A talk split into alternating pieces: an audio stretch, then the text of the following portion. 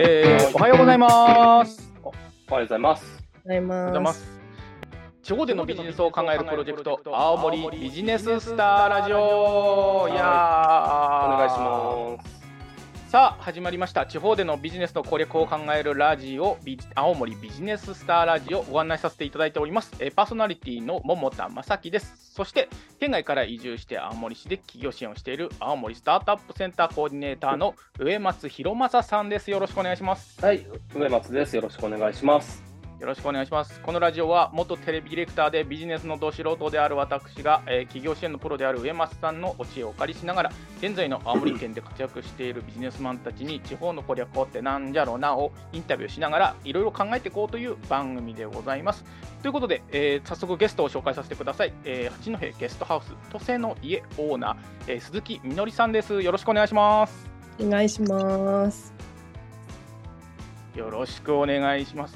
ちょっとじゃあざっくりゲストの紹介をさせていただいてもよろしいでしょうか。えーはい青森県の十和田市生まれ、えー鈴木さんの十和田市生まれで、えー地元の高校を卒業しまして大学で上京。現在は、えーイタリアでの、えー在学中はイタリアでのインターンシップやアメリカ留学など多彩な文化や価値観を持つ人々と活動。卒業後、国際見本市を開催する、えー会社に勤務、メーカー卸、えー輸入輸出入商社などの、えー販路拡大の機会を、まあ、企画されていたと。で2022年春に、えー退職しまして U ターンで戻っていらっしゃってただいまフリーランスとして働きながら、えー 10月22去年の10月22日に八戸にゲストハウス都政の家をオープンされたというような方でございます。ありがとうございます。はい、ちょっと早口になって大変申し訳ない。えー、とで今回、実はちょっとあの鈴木さんに簡単な、えー打ち合わせをちょっとこれの前にさせていただいてるんです。今回、ちょっと今までのゲストとはまたちょっと違った、えー考え方や、ちょっとその事業のビジョンを持ってやってらっしゃるんで、なんかそういったところも詳しく、そんなのの話聞けたらなと思っておりますので、えー、とちょっと、まあ、これがそうかあれなんですけど、ちょっとその鈴木さんが青森とかでビジネスするにあたって大事にしてたりとか気にかけてるなんかキーワードみたいなもんってありますかっていうのお伺いしてるんですけども。キーワードですか？うん、なんかまず、あれですよね。あお話奪っちゃって恐縮なんですけど、これまでの方との違いっていうのは、最近本当にビジネス始まれたばかりっていうところが違いがあるかなと思っていて、うんこれまでの方ってなんか、青森の攻略法を教えてもらうみたいな感じでしたけど、多分ままさに今攻略してる途中だったりするのでその辺の違いとかも感じれたらいいかなと思いつつ、なので、攻略法はなんか模索してる途中な気はするんですけど、なるほど。なんか、なんか大事にされてることとかぐらいの感じでもいいのかなっていう気が。なんかそうですね。そうですね。一応そのゲストハウスっていうまああの観光客だったりまあ県外から来た方と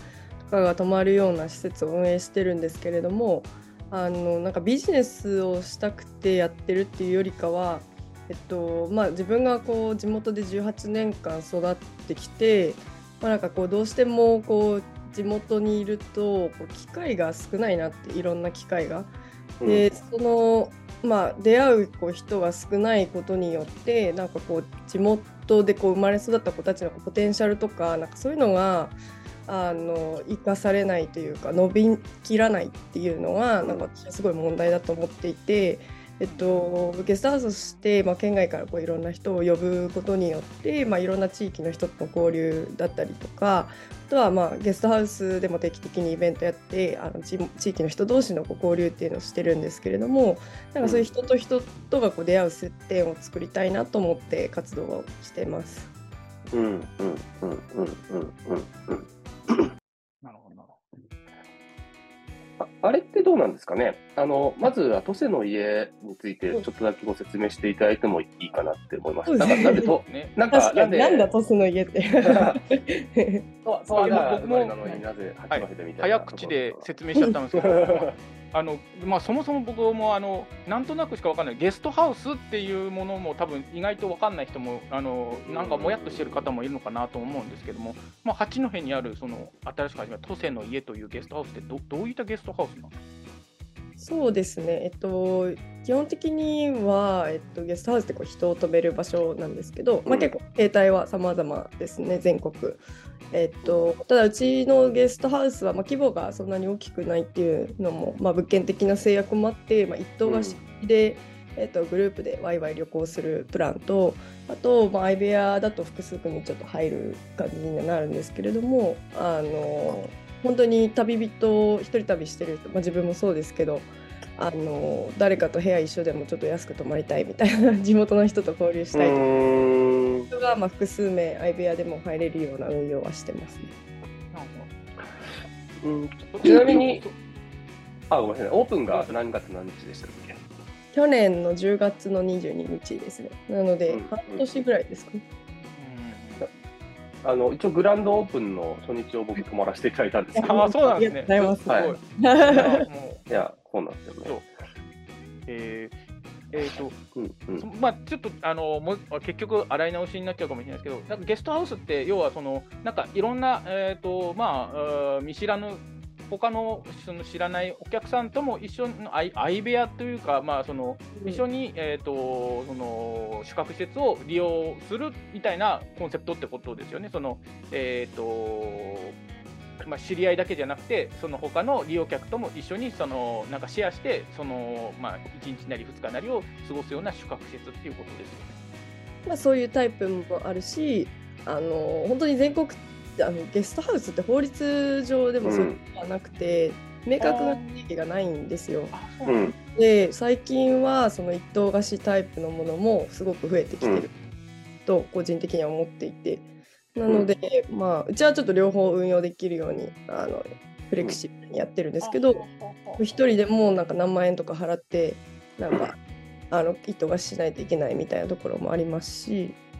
あの一方でも本当に2 3 0 0円ぐらいで泊まれるバックパッカーズみたいなところもあったりとか、結構対応ですね。なるほどななんか、おおり、手なくて、うん。ぼんやり共通するキーワードとしては、なんか、比較的安いとか、他のゲストと交流する機会とか場があるとか、うんえーっと、あと、い料理とかはついてないけど、キッチンがあるから自分で作ったりするとか、なんか、ああ、なるほど。そういうのがなるほど。なんとなくのイメージがあるタイプなので、いわゆるホテル、えー、とラグジュアリーホテルとも違うし、ビジネスホテルとも違う感じですよね。はい。うんうんうんですね。あとはなんかこう、まあ、ゲストハウスのオーナーさんって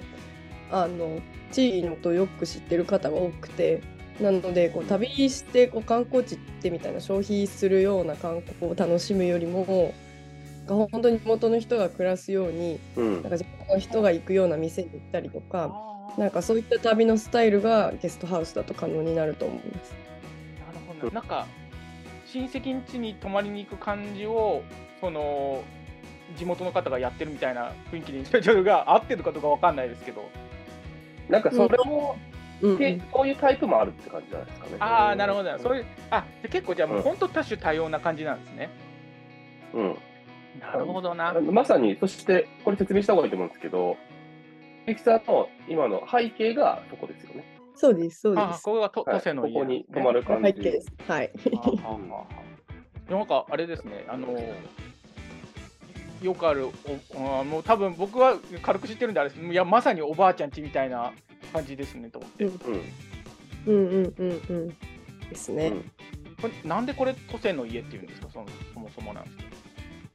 えっ、とこの物件がえっともともと私のひいおばあちゃん、祖祖母のトセさんが住んでたお家で、あーあ都政の家なんぐですねずっとあうん。そうです。トセさん。の家のおおはい都政家ってことです。あそうですそうです。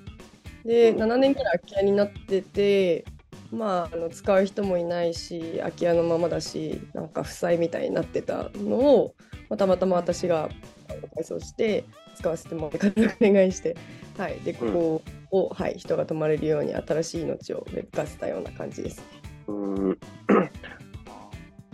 半、ん？どれぐらい経つんだ？オープンして、何ヶ月ぐらいにな半年は経ってますね。そうそうですねあの10月22なんで大体それぐらいですかね、どうですか？半年経って。経経営するの初めてですもんね。そうですね。あの、まあ予想はしてたんですけど、まあそんなにこう簡単ではないなという。うん。あの八戸に来るあの県外の方って、ままずもってこうビジネス客がすごい多くってなかなかビジネスで来てる出張で来てる人って、まあ、ゲストハウスみたいなとこはまず泊まらないなっていう、まあもちろん観光で来てる方がいるのでそのような方にこうリーチしていきたいんですけどやっぱりこう運用ですね。例えば SNS とかあの一応今あの最近 Airbnb に始めとと SNS で、えっと、直接問い合わせみたいな形で予約を受け付けてるんですけどなんかこう、まあ、もしかしたらなんかじゃらんとか楽天とか載せたらもっともっとあの稼働が高いのかなっていう気はしてるんですけど。だからこう頼らずにこうどこまでこういうあの八戸に観光に来る方するか、なんかリーチして八戸に来たいと思わせるかっていうのがなかなか難しいなっていうのは思ってます。うん。なるほでも楽しいです。あの、あ、そうそう、ちょっとネガティブなことばっかり言って。えっと、どんなお客さんが多いですか？そうですね。えっと、いろいろ行って、なんかあの、県内の方ももちろんいて、上松さんみたいに、こう、別の都市にいて、なかなかこう青森県も移動が大変なので、うんあの八戸にわざわざこう泊まりに来るっていう方もいらっしゃいますしあとそれこそあの一棟貸しができるっていうこともあってグループで旅行される。であの自分り合いとかじゃなしに知り合いの知り合いでもなしにこう本当にインスタを見て取り問い合わせてくれる人とかも泊まりに来てくれる人もいへてー。一方でなんかこう八戸に住んでてこう友達が来るからあのその時にこう紹介してもらえてその泊まってもらったりとかその、まあ、八戸にいる方の知り合いとかなんかこういいろんなこう使い方があできるんだな八戸にいながらもなんかこううん一棟貸しにしてなんかこうパーティーしたいみたいな人もいらっしゃってましたし。ああ、なるほど、なるほど。なんか本当にザ・ゲストハウスみたいなその一人旅で旅している人らっし。なんか 楽しいかもしれないですね。鈴木さんってもっとそのきっかけとしては地域の地元の特に若者に出会いとかの場や機会を提供したいっていうのが始まりだったと思うんですけどうん、そそういった意味では、まあ、なんかお客さんを選別するのもよくないかもしれないですけどなんかこういう人に来てほしいっていうイメージがもともとあったような気がするんですけどなんかもしあるあったとしたらその辺のイメージと今来てる方ってなんかその通りの方が来てるのかギャップがあるのかギャップあるけど実は意外と良かったのかなんかその辺のうん、感じ教えていただきたいん。すね。質問長かったですね。うん、なんかもともと来てほしかった人物像としてはその東京とかまあ首都圏でこうバリバリ働いていてである程度こうやっぱスキルをこっちに還元してほしいなみたいなところを考えてたので、なんかそこう同じぐらいの年代で、まあ、社会人も何年かやってスキルを高めつつでもなんかこうこっちにこう移住してみたいなっていうか、なんかこうなんだろうな。あのちょっと東京で暮らすこのままでいいのかなみたいな。地方に移住してみたいなみたいな。こう、うん。どっか自分のスキルとかをあの地方とかで活かせないかなみたいな。なんかうん。迷えるこう20代後半ぐらいのうん。女性うん。に来てほしいなっていうのはあってでそういう人も実際来ててただ割合としては多くないかなっていうような気へがしてー。て、うん、なんかあのやっぱ同じような、まあ、クラウドファンディングとかやったこともあって結構それを見てきた人もいらっしゃったんですよ。なんかこう同じようなこう境遇で、まあ、自分も東京にいて、まあ結構仕事疲れちゃってめっちゃええみたいなやめたんですけど、うん。なんかあのそういう同じようなことを今経験されてる方がなんかこう迷ってあなんかこの人と会ったら何かいいことあるかもみたいな感じでこう泊まりに来てくれたりとかもしてなんかそういう方がこういずれこうリピートしてくれてで、まあ、イベント開いたりとか地域の、まあ、特に若い方に向けて何かこう還元してくれたらいいのかなってまあなんかそれの結果が出るにはまだあの半年は早いかなっていう感じも今うん始うんめましたね。うんうんうんなるほどな。そうですね。迷える女子はどうやって旅先を探すんですね。なんか、その気持ち分かるのもしかしたら鈴木さんが一番のかもしれないですけど。そうっすね。なんか私は沖縄でしたね。私のああ、へ沖縄とかなんかインドとかなんか、ああ地域であるかもしれないですね。こういうとこ行こうみたいな。確かに確かに。ちなみに僕、宿じゃなくて地域で決めると。うんちょっと聞きたいなと思うんですけど、やっぱその鈴木さんって一回多分、えっと、か関東の方にの会社に一回その就職されて戻ってらっしゃったって感じですよね？そうですね。ななんでやっぱそうこう、えあ、その僕も言うたらその一回そのディレクターになって戻ってきてはいるんですけどなんでその鈴木さんのような方が、えーとまあ、地元に戻ってきて、まあ、こういった、まあ、その事業っていうかこういうふうなことを始めようって思うようなきっかけって何だったんだろうなと思ってるんですけども。なんかきっかけもなんかこうこれ一つで変わったっていうのはあんまりなく、うん。なんかうん。いろんな体験積み重ねなんですが、うん。まあ一番はまずそのコロナが来てなんかこう自分のライフスタイルとかをちょっと考えるようになったっていううのがん。いてなんか前の会社はあのすごくまあ仕事内容すごい楽しくてやったんですと、まあ、なんかこう新しいよくわかんない感染症が来た時になんか時代に そう時代に対応した働き方っていうのをなんかあまりやらない会社だったんですよ。なんかそういうのにももうすごい持っていたしなんかあらいあの大学卒業して、まあ、就職東京でした理由の一つとしてなんかその海外とつながる仕事をしたいってことで、うんまあ、前の会社を選んだんですけどなんかもはやこんなリモートでできるようになったらなんか世界日本にいてもなんかいろんな場所つながれるなって思った時になんか東京にいる必要もないなっていうのをすごく感じたし。うんあとはなんか転職しようかなとも思ったんですけど東京の会社に、うん。いまいちそのなんだろうな。まあ転職は営業とか企画とかやってなんかそれを違う業種とかにこうまあ転職して生かしてやったとて何かこうやりがいのあるなんかこう例えば あのめっちゃ営業成績良くてなんか順調じゃあ30代後半ぐらいでなんか会社の部長になってみたいなベンチャー企業でみたいなだって私は一斉の声みたいになってだとしてなんか幸せかって言われたらそれは全然私にとっての幸せではないなっていうのをすごくたらなんかこう自分の、まあ、地元まあないしまあいろんな地方も含めて検討したんですけど、まあ、地元地方で自分がやってきたことを生かしてでかつこう、まあ、これからの世の中なんかどういう風になるかわからない、まあ、すごく不確定な時代だと思うんですけどなんかそういう状況になった時にも、こう自分で生きていけるような風にしたい。その会社に依存しているのもいいんですけどなんかそれだとそこが折れたと解雇された時も終わりだとは思ってるので会社員じゃなくてもなんかちゃんと生きていけるようにしたいなっていうのがあってまあそういうのもあってはい。うん。うん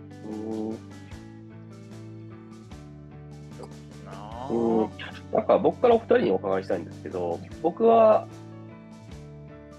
僕は、あ聞こえてますか僕は青全然関係ないところから来たんですけど、はい。やっぱり場所を変えるっていう時に、地元っていうのは、なんか大きいんですか、お二人とも。ああうんどどうどうでしょうか？僕僕はあのーそうですね。僕はあそもそも僕の時はあんまり帰ってくる気はなかったんですけどもうーんあんまりなんか あの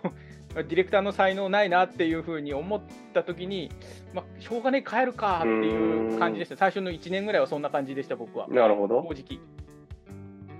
うん。実家帰まあってなん居場所がか、あるので、なんかなんかやれまあ生きていくかぐらいの感じででしたね最初のその頃は。うん。なんか全然違う場所に行くみたいなとえー、とその例えば、えー、と東京ではなくて、関えーとまあ、東京でうまくいかないから、えー、とじゃあその九州に行こうとかその、まあ、地元は青森だけど別のとこに行こうっていう選択肢はなかったかみたいなことで。フリーズしちゃいました。あありがとう。動いたかな？大丈夫かな？もうなんかちょっとまああ、動いてます。動いてる。あ動いてます。大丈夫ですよねだからあの地元以外の選択肢っていうのはなかったのかってことですよね。はい夫。そうだね。もうちょっとそうですか？あ、もう久保田さんどうでしょうやってる僕僕はあんまり、あのー 僕僕の場合はですね、あんまりその、正味そんなにあの自分に自信があったわけじゃなかったので、あのはい。ポジティブな感じではなくて、あのまあ、ちょっとやっぱり能力がないかもしれないなっていう、ちょっと半絶望的な感じで帰ってきたので、まあ、とりあえずか地元に一回家帰ろうって感じだったんで、そんなふうにはあんま考えなかったんですけど、鈴木さんはいかがだったんですか？そうですね。なんかあの沖縄が本当に好きで、まあ、な何回もいや、もう沖なので縄は僕、いや沖縄僕めっちゃ好きなんですよ。沖縄に最後、沖縄住みたいんです。あそうなんですか。沖縄行けばよかった僕確かに沖縄確か沖に縄そば食って死にたいなと思ったんですけど、いや、あの、えごいや話がそれちゃうんで、後で話しますけど、あのちょっと沖縄の方と あの性格はちょっと合わないかもなと思ったんです。なるほど。わかりました。まあ、あの北と南ですね。そうそうですね。あのちょっと時間がね、あのなかなかどうしてあの守れない方が多くて、あーちょっとあの、へー。ちょっと老後でいいな、ちょっと仕事するのはもしかしたら僕きついかもなと思って、あの一回ありますけど、うん。死ぬときは沖縄住みたいって思うぐらいすごいいいとこだと思いますね。うんうん。ごめんなさい、あの話全然それちゃったんですけが、鈴木さんなんか鈴木さんは？そうそう沖縄にするし移住しようかなみたいな。なんかあの友達とかにも一緒へにーで言ってたんですよ最初。なんだけどもまあ地元はもちろん選択肢の一つとしてまあそれはすごいずっと前から思っていて、まあなんかなんとなくこうまあ私長女であの実家のこともあるからなんかいつか戻れたらいいなぐらいには前からずっと思ってて、うん。なのでまあその沖縄ないし地元みたいな思っうー。んででそのそのゲストハウスをやるって決めた時にまあなんか空き物件がなんか自分の地元にあってなんかそれがすごい使われ、うん。ただただ税金だけ取られてるみたいなただただ荒廃してるみたいなのを見た時になんか手っ取り早くないって思ってこっちからやった方がう、ん。なのであじゃあ帰ろうみたいな感じで、はい、うんうんうんうん帰りたいとは思ってましたね地元にはいつか。なるほど、なるほど。まあでもなんか、お二人とも結構やるな意見だったなっていう気はしていて、なんかね、U ターンとか移住とかいうと、綺麗な夢みたいなこと語る方も多いんですけど、割と